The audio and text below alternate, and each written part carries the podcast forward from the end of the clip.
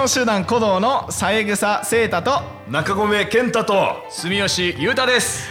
このラジオでは普段の舞台ではお届けすることのできないメンバーの生の声をお届けしたりリスナーの皆様からのメッセージにお答えするみんなで作っていくラジオとなっております。この動画の概要欄からもメッセージフォームに飛べますので皆様からのメッセージいつでもどしどしお待ちしておりますはい。本日で第71回目となりますこの「ハートビートラジオ」ですが、はい。今回は、えーこのやかましい3人と、はい。えーなんと素敵なゲストの方をお迎えしております。お。まゆむさんどうぞ。どうぞ。はい皆様はじめましてコンテンポラリーダンサーで活動しております皆川真由むと申します。よろしくお願いします。よろしくお願いします。ありがとうございますさて皆様本日はですねこの皆川真由さんをお迎えして4名で楽しいラジオにしてまいります。よとは言いましてもですね私も先ほど初めてお会いしたというレベルですので、えー、まゆさんがどういった方なのかというかねリスナーの皆様にとっても私にとってもまだまだ謎の多い部分ではありますので、えーこの後ね詳細にそのあたりのことを聞いていけたらと思っておりますそもそもコンテンポラリーってなんだっていうところもね聞いていけたらと思っておりますよ。お。それではお決まりのあれ言ってみますよ。皆さん準備はいいですか？さっき練習したやつね。はい行ってみましょう。それでは参りましょう。ハートビートラジオ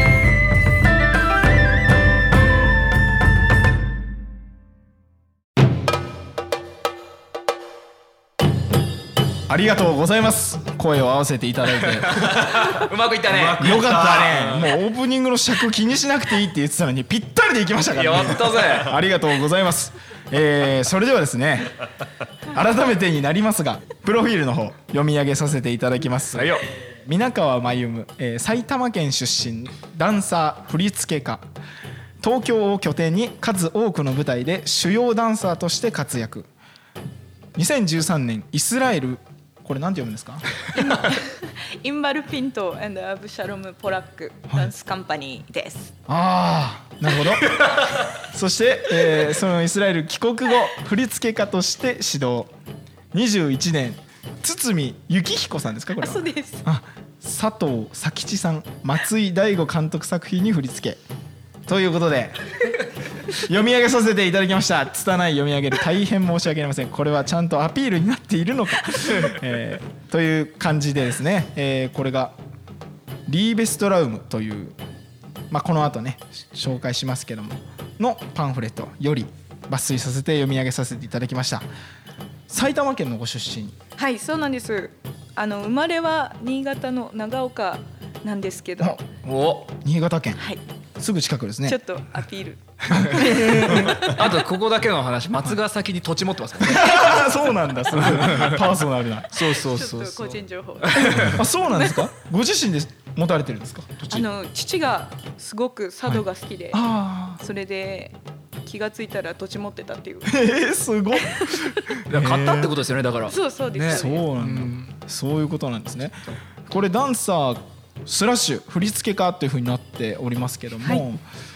コンテンポラリーダンサーとしてそうですね。活躍されてはい。いらっしゃる。はい。あのあまり私としてはそんなジャンルにこだわってなくてただ私のまあ表現手段がダンスなのでダンサーと言ってるんですけどみんはない。何系ダンスなの？っていつもあの 聞かれることが多くてそのまあ枠にとらわれていないダンスという意味で私はコンテンポラリーダンサーというあの名称を使わせてもらっている感じです。なるほどなるほど。ダンスのジャンルって確かにいっぱいいろんなのがありますね。そうです。ね。その枠にとらわれないっていう意味でのコンテンポラリーダンス。はい、私はあの諸説あると思うので。あなるほどなるほどいやそうなんですね、えー、いなんいつ頃からダンスを始められたんでしょうか？えーと始めたのは11歳の時で、うんうんあのタップダンスから始めさせてもらいました。タップダンス？11歳っていうと小学生ですよね。そうですね。小5ぐらいの時にうん。初めてタップダンスをやろうと思ってちょっと話すと長くなっちゃうんで割愛。あそうですか、はい。そうですか。割愛するんですね、はい。あどんな出会いとかそういうことはあれですか？そうですね。あのまあ母がはいはい。あのずっと専業主婦で、はいはいはい。あのいたんですけど、はい。こんな人生で終わりたくないって言ってうん。奮起しまして、はい。あの市民ミュージカルに参加するとか言って母はい母がはいはい。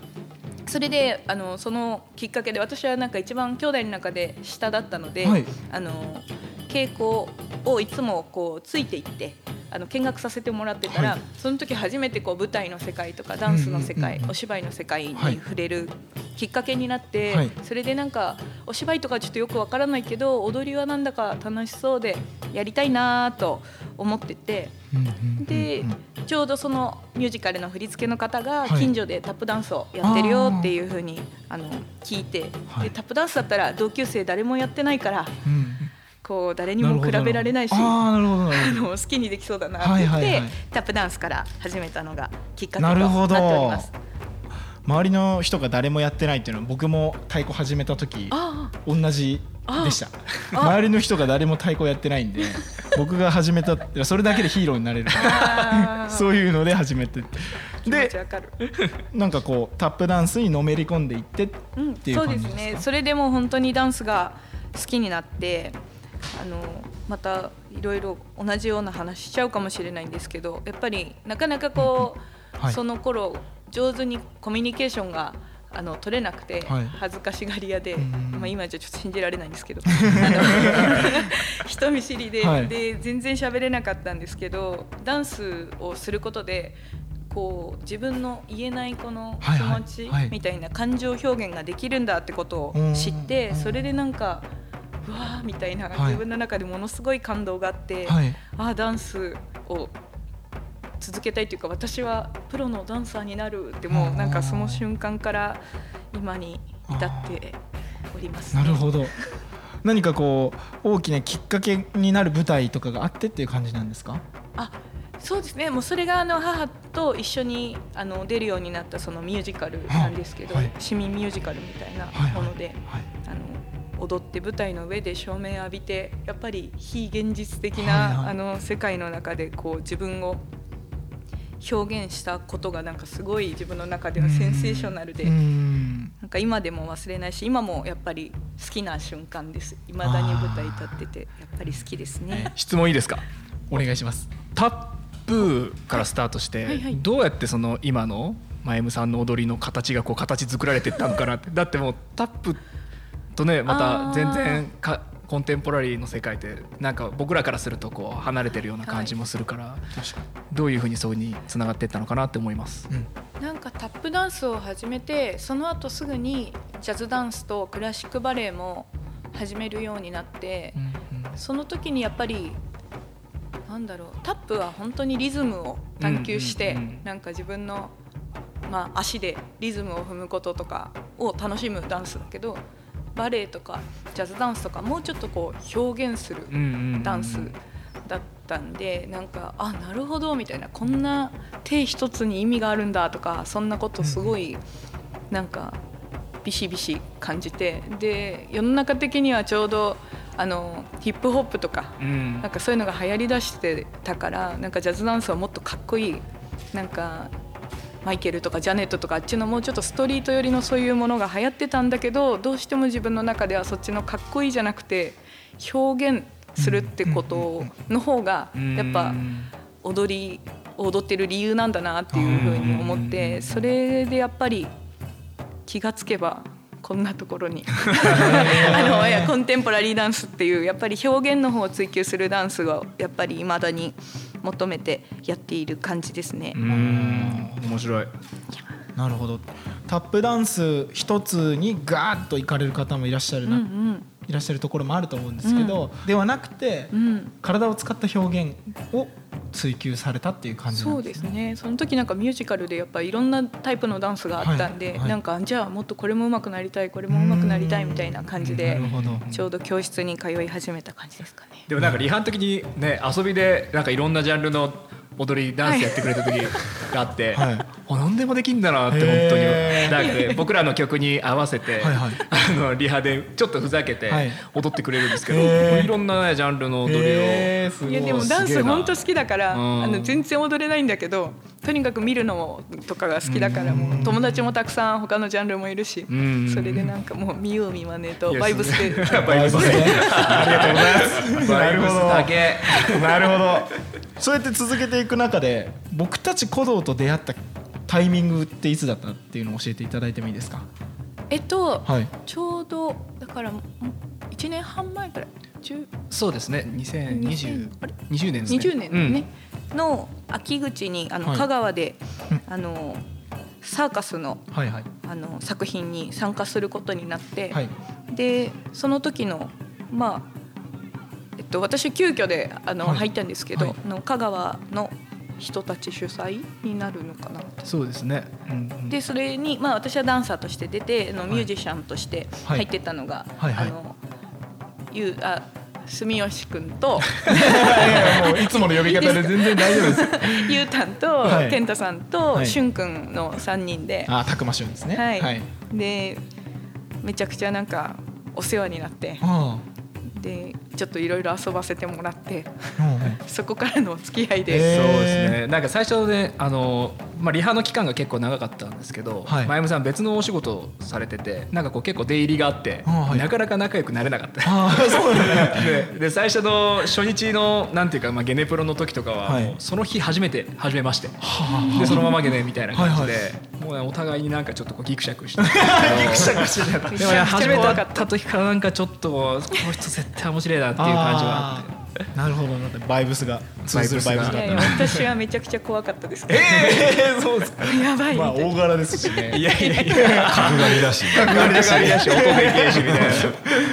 なんかそのサーカスの作品の中の一つのシーンとして絡んだっていう感じなんですか？えっと作品全体のを通して、まあ私があの香川のあの宝光さん。っていう、はい。あのまあ伝説になるのかな。語られてる伝説がはいはい。でそれをそれをお話を元にし元にして。てショーを作ろうっていはい。う形になっていて、はい。で私はその宝光の宝光さんに出てくる、まあ、主人公のおまきといううんうん。あのキャラクターがあってあ主人公役だったはいそうです。でまあその主人公がずっとこう,、旅を旅はい。をというかその、はい。まあ黄泉の世界がサーカスの世界でで、そこをまあ旅しているみたいな作品だったんですけど,、なんで結構ずっと私は出ずっぱりでああそうなんですね、そこにまあみんなでずっぱり太鼓が絡んでくるっていう。そうです。まあだから前編として音楽を僕らが担当しててみたいな、うん、3人で演奏しながら。じゃあもう完全にそれは偶然の出会いだったんですね。そうですそうです。偶然の出会いですね。それからこうして今佐渡に来ていただいてラジオを収録するというところまで来ているわけですけども。本当に幸せです。でも長かったですよね、源さんここまで。そうですね。なんかね、すぐ一緒にやりたい、一緒にやりたいって言ってたんですけど、やっぱりコロナのこともあったりとかして、すねなかなかね、実現できなくて。こんなにもう2年近く経ってるのにだから本当に一緒にちゃんとお仕事するのは初めてなんですよね。うん。うん。本当うんについに。そう。そうです。一緒にお仕事をさせていただくということでね さっきも言いましたけども「リーベストラウム」というね作品。こちら。今まさに稽古場で録音をしているところでございます。そうですね。このこちらの「リーベストラム」っていう作品の、まあ、音楽を僕ら健太裕太ではい。ちょっと作ってみてくれないっていうふうに前山さんにオファーいただきまして。ありがとうございます。はい。ありがとうございます。ありがこちらこそありがとうございます。ありがとうございます。いやいや本当にありがとうございますこのなんか作品の見どころとかあったらぜひ前山さんの方から。やっぱりこれは健太裕太の音楽じゃないですか。いやいやいやいやいやいやねこれだから僕らは音楽担当してるんですけどで前山さんが踊りで、はい。照明家の方と、えー美術の方。はい。本当に総合芸術ですね。いや本当にあの基本的にはやっぱりあの皆さんもそうだとは思うんですけどこう演者が舞台に立ったらそこに対してあの照明が来たり美術が用意されたりっていう環境で舞台に立つことがやっぱ多いと思うんですけどなんかまあとにかくこのあのさやかさんとあきこさんははい。本当に素晴らしいあのアーティストで。はい。でやっぱりなんかもうちょっと平等になんか作品を作りたいなっていう、私のためになんかするんじゃなくて、はい。えっと、さやかさんの美術のはい。多田さやかさんがやりたいこと、うんうん照明の山口明子さんがやりたいことで私がやりたい踊り手としてやりたいことがちゃんとこう一つの作品としてはい。生きるような公演を作れないかっていうところから、あの今回これこの公演が実現してやっぱりその時に音楽はちょっと私に任せてくれないかって言ってで思い当たる人たちがいるんだ。ベストベストオブベストあを今回お願いしたいって言ってあちょっと無理をいっぱい聞いてもらっいやいやいてありがとうございます。ありがとうあございます。りがとうございます。このリーベストラウムのこのチラシにはそれぞれが自然に対する思いの共通するところまたすれ違うところから結びついた植物園温室の光景をテーマにしているっていうはい。ことなんですね。そうです。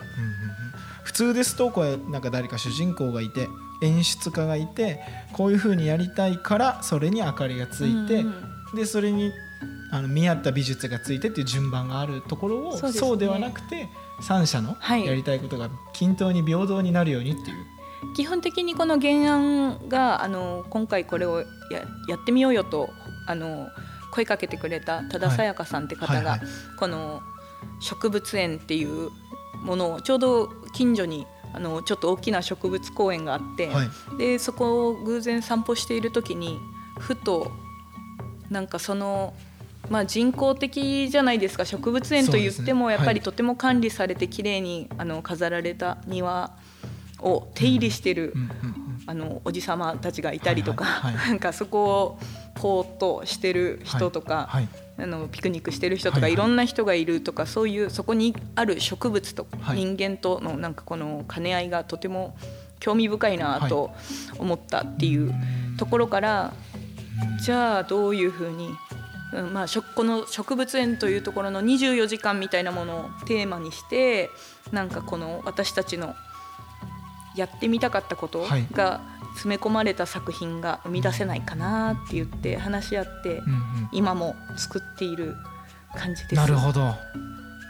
確かにさっきもゆうたさんがポロッと総合芸術っておっしゃいましたけどなんか一口にじゃあ劇ですとかミュージカルですとかそういうふうには割り切れないような？そうですね、うん。なんか新しいジャンルというか新しい作品になればいいなっていう。なるほど。それで今回もこうやって来て音楽をさらに今一緒にやってるともう逆に言えばここの3人プラスみたいなだんだんやっぱりそうなってきていて照明のデザイナーさん照明の器具を作る人が入ったりとか今だんだんいろんなアーティストが関わってきてくれててどんどんどんどんこう大きくなっていてはい。なんでいろんな人のこの才能が詰め込まれたこの作品になったらいいなと今なるほ試行ど錯誤しております。面白そう。面白そうでございますね。ちょっとこのそんだけ言う今説明しましたから日時をちょっと日時。日時1回目皆さん伝えますよ、はい。4月23日土曜日15時30分と19時30分のはい。2回公演、はい。そして次の日4月24日日曜日1時半の回と17時半のはい。回、えー両方ともはい。1日2公演お。あります、場所はどこですか？場所はアトリエ大宮芸術という小田急線の小田急線、はい。関東圏内ですね、はい。もう僕たちよ小田く知ってます。急線です。小田急線 僕鶴川です。リーベストラムは、は小田急線成城学園前から歩いて5分ぐらいです。五もうすごくはい。近いです。アトリエ大宮芸術という場所で面す。白そうですね。今ね録音してますから鼓動はいのサウンドがそこでも。はい。聞ける、ものすごいそうですね。まさに今真っ最中です。ぶつかりながら。ぶつかりながら打ちひしがれながら。打ちひしがれる。そうですか。やっぱ難しい。初めてのはい。作業というか。なんていうんですかね。こういう踊りにつける音っはい。ていうのもそんなにやったことがあるようで、うん。このゼロからっていうのなかなかなかったり、またその単純に踊りだけじゃなくてストーリーのようなものをはい。あったり、またいろんな照明効果だったり、はい。美術のはい。ものもやっぱ絡み合ってくるので、はい。その中でのこう自分たちの音のあり方みたいのをこう、まさに模索している、うん。全く自分たちとしても新しい感覚って感じですか？やっぱり。新しいですね。やこの植物園っていうテーマを聞いた時にでも太鼓どがすかこれ言っていいのかなっていうやっぱ思って、確かにそうですね。じゃあどういう音が一番馴染むのかなっていうところからスタートして、またこの自然に対する考え、思いの共通するところをこう、テーマにあのはい語られてるうん物語なんですけど、やっぱりまあ前ムさんたちが住んでる東京とはい。やっぱ佐渡では自然というものもあり方がやっぱりはい。違ったり、でそこから聞こえてくる音というのも全然違うんだなとか、そういうことも考えながらはい。そうですておりますね。いやーいつも即興でなんかこうフットワークの軽いお二人がす速攻でレコーディングを終わらせるさ姿をいつも見ている私が今日稽古場に入ってお二人がぶつかり苦しみ打ちひしがれる姿を うなだれてい る姿を見てああこれまた新しい何かが生まれるというような。すいません本当に。このラジオ収録してる時点ではだからできてないからね。もやもやしてるんだよ。まだ何も。そう。ですね。本来なら一番得意とするとこだよね今日の録音っていうのはう。んうんうんうん。なんていうかテーマ即興ではい。まゆむさんも前で僕たちの前で踊っている、で僕たちも即興ではい。演奏するというシーンだったんですけど、なんかねなかなか到達できなくて。うーん。なんでなんでしょうね。まあその辺はこの後のトークテーマじゃないですかもしかしたら。そうですね。うん。そうですね。まあそうですね。まあそうですよね。3回言いました。うまそうだよね。はい。いやーでも難しい。本当にゼロから作るっていうほどどっぷりと創作に関わらせていただくっていうのもなかなか機会がないことですし、なんか僕たち鼓動がやる意味みたいなところもこう付け加えていきながらっていうのが、やっぱ和太鼓っていうと和太鼓の味が出過ぎてしまうんじゃないかなって僕いつも感じることがあって、なんかこうじゃあ吹奏楽とかなんか大きな太鼓以外の西洋のものにちょっと和太鼓の味入れよっかってなった途端にうわっっていうものがボカーンって前に来ちゃう。でそそうなるとなんかこう太鼓の持つ可能性が限定されちゃうような感じがちょっとなんとなく僕はししてることがあって、でそれがないのが鼓動の面白いところというか実は太鼓でこんなこともできるんだぜっていうところを出していきながらでもその求められてる味とそしてダンスとか植物園っていうテーマを壊さないっていうところと太鼓っていう楽器が持つ個性を殺さず生かしきらずというそこの そこのこのこのジレンマですよ。お前がやったんか。お前がやんかいやーってもいうバイブスがひしひしと伝わってきました。稽古場入ったらだって明かりが3つしかついてなくて。暗いね。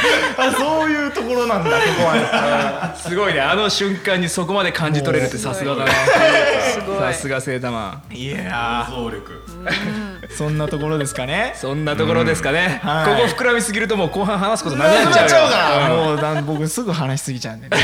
じゃあここらで今日の一曲を挟んでいきたいと思いますがゆうたさん曲振りをお願いします。はい。では今日の一曲は私たちケンタタクゆうたタクが、えー出しております「なゆた」というアルバムより「雲が見る」という曲をお送りします。どうぞ「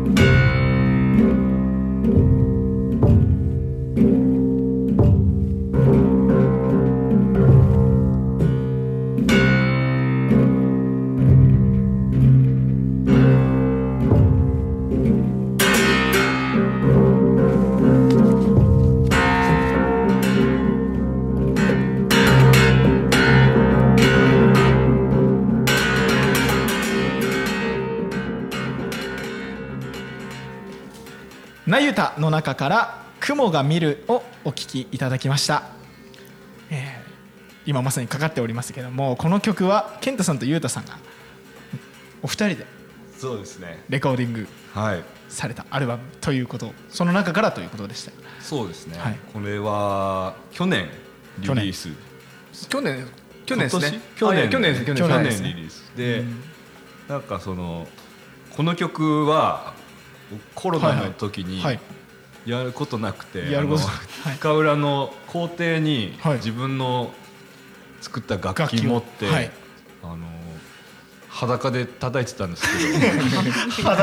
天 気が良かったから、あ天気が良かったね。ははいい。でそれを iPhone ではい。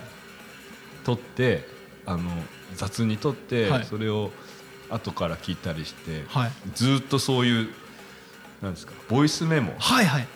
にそういうなんかいろんな音源がいっぱいあったんですよ。はいはい。でそれをまゆむさんになんか、はなんか音送ってよって言われて。私も暇だったから。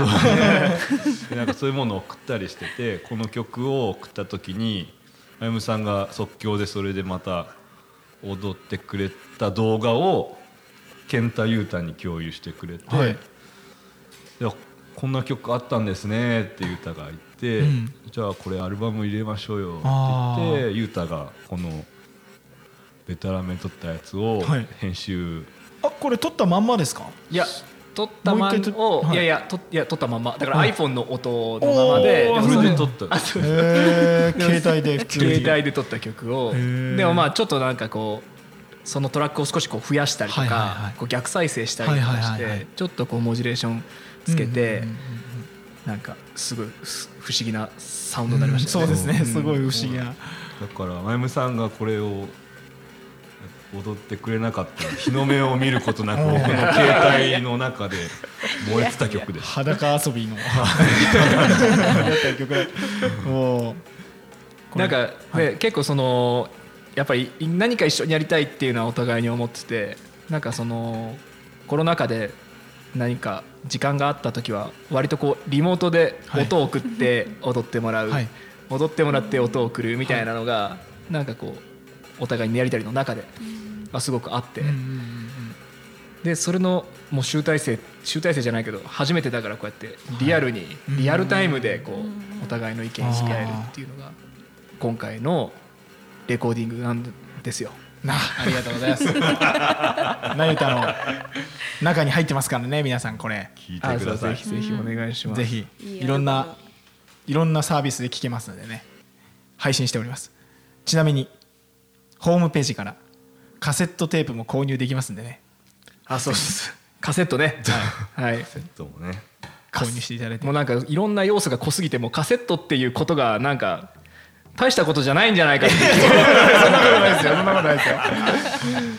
ま あぜひ。ぜひとも。でかいデッキででかいカセットデッキで、いいスピーカーで聞くと、テープの音の魅力楽しんでもらえると思うんでぜひお願いします。わざわざカセットで聞くっていうところが これのいいところなんで ぜひお願いしますよ。はいじゃあねはい。ここからトークテーマ次のやつに移っていきますけども踊りと音楽の関係についてあビッグです。今日ずっとぶつかり合ってるところ。でもそうですね。もうまさに。揉めてるみたいだいねや揉めてるわけじゃないですよ。揉めてない。ですよ。決して揉めてないでも今ふっと思ったんですけどだから遠隔でこう僕らがこう音を適当に作ったやつを送ってそれで真由美さんが踊っそれに踊りつけて返返してきてもらってるやつってもうあれめっちゃ完成されてるなっていう感じしないですか？あもうできてんじゃんみたいな、あでもこれをリアルタイムでやろうとするとなんかむ難しいですね、でもあれだよね。あの完成された曲を送ってききてたもんね。まあまあそうですね。まあそういう意味ではそうですけど。ガチのこう、ライブみたいなのは本そうそう。当にね今今日が初だから。今日が初ですからね。ガチ。ガチセッション。ガチセッション。うん、だからなんかすごい今日やってて思ったのはその音楽と踊りっていう関係のところでお話しすると、うんうん。なんか例えばなんかこうヒップホップとか、はい。い、わゆるこうビートに振りをこう当ててくっていうジャンルの人たちとのコラボレーションっていうのはまあ僕らも過去に何回かあったけどなんかそうじゃなくてなんか踊りが先行でその表現が始まってることもあるし、うんうん。ある意味なんかこう音が完全に成立してて隙間がないと、うん。まあ、前山さんがよく言うのがおっしゃるのがもうこれ踊らなくていいじゃんみたいな。あ 踊りなくていいじゃんみたいな、うんうん。あーなんかその感覚がすごいカルチャーショックっていうかなんかこう自分の中になかったものとしてすごいあって。ーはい。で、まあ、それは初めて真由さんとその瀬戸内サーカスってさっき話してた香川でのサーカスの仕事でご一緒した時に、まあ、ちょっとセッションしましょうよみたいな時間があって、はい。でセッションいくつかした時に、まあ、僕らはまあその当時やっぱりリズムのアプローチしかなかったから、いろいろやっていく中でなんかやっぱりでもしっくりこなくて、マイムさんのその線の動きに対して僕らのこの点でこう当てていくリズムが、なんかなじまねえなみたいな。なんとなく楽しいけど、はいはい。でもなんか本当にやりたいことじゃこうじゃないっていうのをその時もすごいドカーンってなんか自分の中にうーん。そう来て、楽しかったのに。めちゃめちゃ楽しかったけど でも分かる今のと言いたいことは、べなんかでその僕その伊福部明さんっていう作曲家の人がすごい好きで、その人がそのリズムっつうのは人間のアイデンティティであるみたいな話をしてて僕はそれがすごいずっとあのモットーにしてて、まあ、例えば倍音とか、はい。あのいわゆるまあい音音色うん。に反応できる昆虫とか動物はいるけど、リズムに反応できる生き物は人間だけだっていう話があって、まあ、その通りだなってずっと思ってたけどなんかまあそれだけじゃなくてまあ、それは多分自然界にいろんなパルスがありふれてるからだと思うんですよ。そのそのパルスとあの人工的に生み出したリズムっていうのを区別できないその人間じゃない生物が。でも逆にその自然界にあふれてるパルスみたいなのをになんかすごい今は惹かれてて。でそういうところがなんかこうリズムとかフレーズみたいなんじゃないアプローチで。はい。前山さんの踊りと融合できたら、はい。それはそれは素晴らしい作品になること間違いないって思ってるんですけどなるほど。そこがそこが。そうふわっとしてるから、はいはい。一緒にこう作っててもいやここ絶対この方がいいですよっていうのがもうこのうん。みんなの中で見つけられなくていいとこはあったよねみたいなんとか、手探りなわけですね。超手探りの。僕もスタジオの中にいながらあ今さっきの録音でちょっと僕、一瞬手伝ってくれたよね一瞬だけちょっと立ち会わせていただいてお二人の演奏だけを聞きながらスタジオの中にいたんですけどなんか自然現象みたいな感じにも聞こえたりとか、一発も同じ音がないというかなんかそれが面白いですしそのこれを聞いてまゆむさんが何をしてるのかなっていうのがものすごい見たかった。あどういうふうに動かれてるのかなってそれ逆もありやしね、うん。前山さんの踊りを見て僕らが反応してる部分もあるから、音音が来て踊るパターンもあると思うんですけど、うん、そうですね。まあ、さっきもレコーディング中にありましたけど踊りのメッセージを踊りの方がメッセージを出してうんうん。もちろん対等にこうメッセージの受け取り合いみたいなあると思うんですけど、どうですか？どうですか？どうですか？なんか例えば例えばあの、うん、そうだな。僕らで鼓動でいうところはあの完全に踊りが太鼓に乗って踊るうん。うんんですよ。あの芸能を元にしている踊りですとかもうもろあの岩手の芸能の剣舞っていうものでしたり獅子踊りっていうものでしたりもう太鼓のリズムが決まっていてその中に振り付けを入れ込んでいってその決められた振り付けの中にこう思いを乗せて踊るみたいなのがあってこう踊りにくいからフレーズ変えよっかっていうふうにはならないんですよね。なんかそのあたりのこの即興のやり取り感っていうのがすごい難しいなと思ってて、なんか私自身もすごいあのミュージシャンの方とセッションさせてもらう機会があのインプロセッションとかはい。とても多くて、はい。ですごく好きなんですよ。はい。で全くいろん人によってやっぱ全然違うので、はい。でやっぱりでも即興っていうのは本当にその瞬間瞬間をもう感じ取ってそこでもう完結する感じがやっぱり良さだからなんか何でも OK ですよね。そういう意味では。OK まあそうですね。のそれはやっぱりあの本当にいい形ではい。お互いが共鳴し合えればすごいなんかなんでどうなってもうん。成立したりうん。なんか楽しくなっていく可能性に満ちてるんですけどうん。それと同時に私もあの普通に仕事としてあの作品を踊るっていう風になった時の踊りのアプローチっていうのはやっぱり即興の時とは全く変わってきて、はいやっぱり作品を踊るっていうのは何かこう意図するものとかあのテーマみたいなこととかそういうものが必ず存在するので、はい。だからどうしてもただこの音でやれって言われるのが、あー。例えば踊れって言われるのはとてもなんか難しくなってくる。それがやっぱりちゃんと例えば話の流れがあって、はい。こう来てるのにこういう音くるんだみたいなこうどうこれはどういうふうに持っていけばいいんだろうみたいなどうしてもそこに感情があるっていうか表現のために踊るのでどうしてもそこが、まあ、特に今回なんかは今まではずっとインプロセッションで楽しくあの、はい2人とはコラボさせてもらってたんですけど今回はやっぱりなんかこの作品としてのはい。音楽のあり方うんとあの登場する私パフォーマンスする私のあり方っていうのを、はい。多分一緒に今探してるからここが一体ちょうどしかも私たちがなんかもっと提案具体的にももちろんできるんですけど、はい。今回私の方がわがまま言わせてもらってなんかこれがインプロっぽい感じでうんそれができないもんかなっていはい。うこの方向性とか伝えたいものみたいなことは分かった上ではい。2人からどんなものが出てくるのかうん。私は何が出せるのかっていうのをなんかやってみたくてはい。それでまあ今佐渡に来ているっていう感じでもあるんですけど。いやー非常に抽象的ななんか正解に向かっていく 難しさっていうのはありますよ本当になんね。かすごく抽象的な世界すぎてだからやっぱりハマるとスーッと進んでいくんですけど抽象すぎてあのもうハテナがみんな浮かび始めるともう完全にカオスみたいな。あともう一つやっぱりライブじゃないっていうのが今回また一つ大きい要素だと思ってて、本当にライブでマジでそのシーンだけ即興っていうんだったらある意味さっき真由美さんがおっしゃってたみたいにもう何でも成立するけど、はい。空気感含め、うんうん。でもこれが僕らまあ今回はそのはい。実際ライブではなくて、まあ、音音楽をまあだからスピーカーからそれが出てくるうんうん。みたいなはい。参加の仕方だからなんかその空気感までレコーディングで詰め込むのは結構やっぱ難しいう。うんまあそうですね。うん、でそこをなんかでも真由さんだけはライブで動かなきゃいけないっていう。ですなんかそこの難しさもすごい感じてうんうん。ます。そうですね、これが正解だっていうのがわからないけれどもなんかこれをちげえなっていうのはわかるという。そうそうそう。すごい難しそうな感じですね。うんうん。なんかもう一個ちょっと私からまゆむさんにお聞きしたいなと思った、はい。今の話を聞いてて。なんかいろんなアーティストの方とセッションされることがあるって今おっしゃってましたけどその中でこの鼓動のこのゆうたさん健太さんのお二人のサウンドってまゆむさんにとってどんな感じに聞こえるんですか？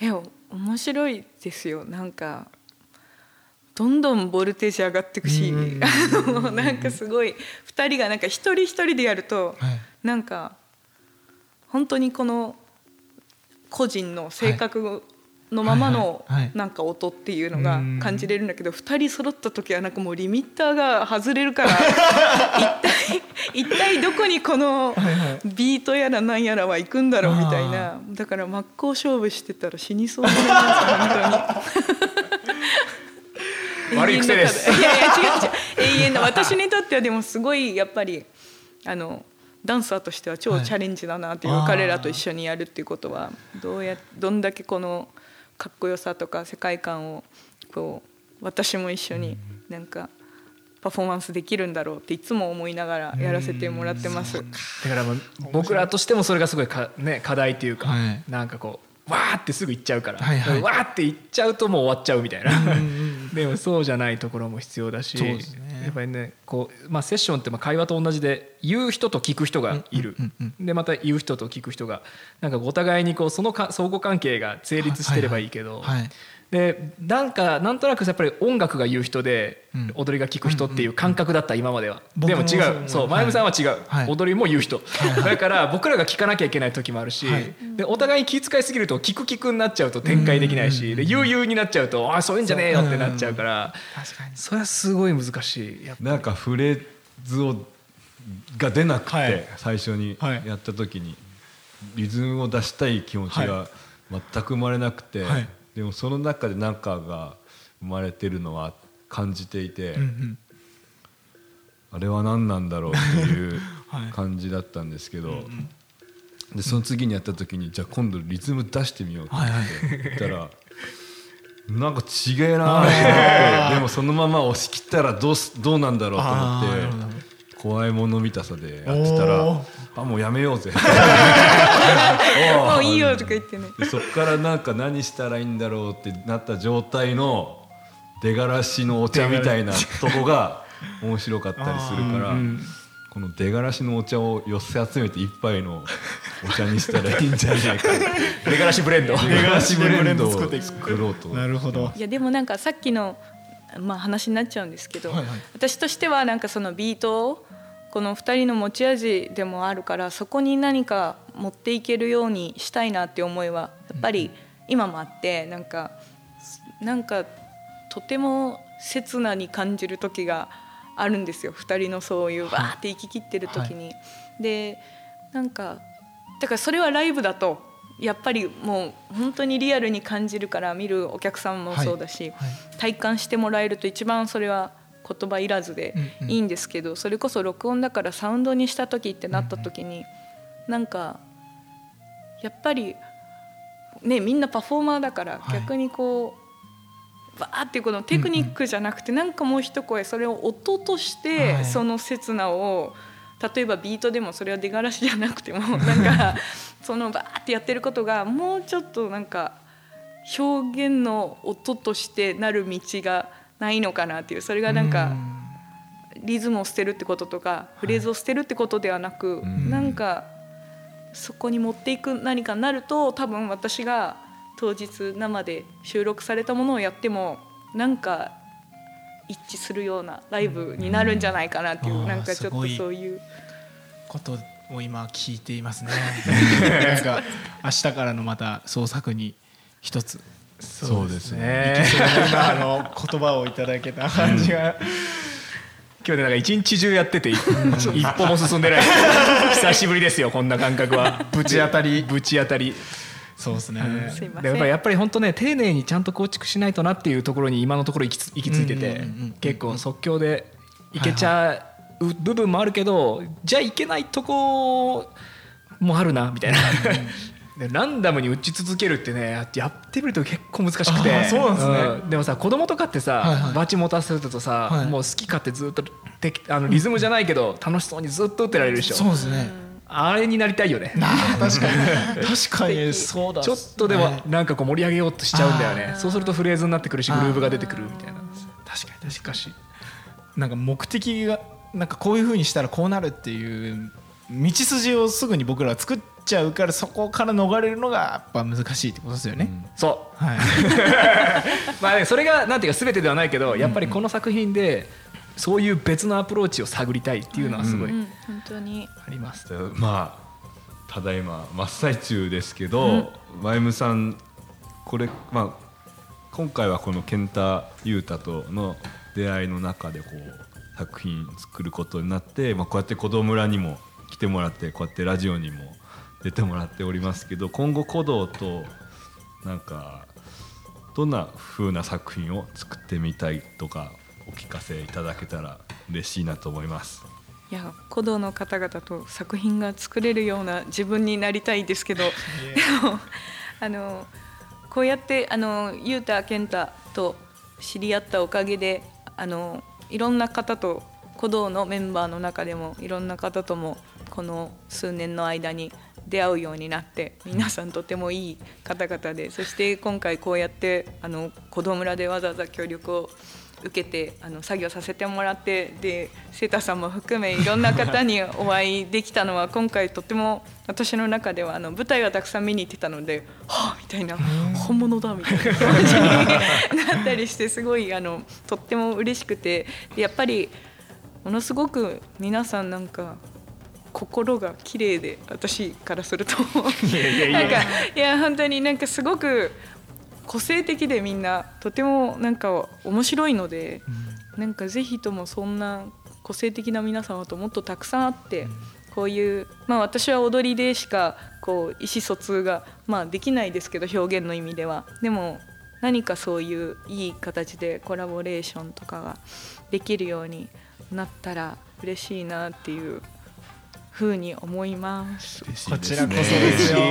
ありがとうございます。ありがとうございます。すっかり馴染んでますよね鼓動の。気づかれてない時ある普通に。僕も一緒にやりたいなっていう気持ちにすごくなりました、ではだんだんエンディングとなります、今回も喋りましたね僕喋ったね。よかったよ。いやーやりすぎましたねまいやーた。嬉しいよセーター節が聞けて。いやいやいやいやいやいやありがとうございました。ありがとうあございました。りがとうございます。今回皆川真由美さんに出演していただきましたけどもなんか続けざまになってしまうようですけどもラジオ出てみていかがでした？こんな光栄な出演をさせていただいて光栄です。本当にありがとうございます。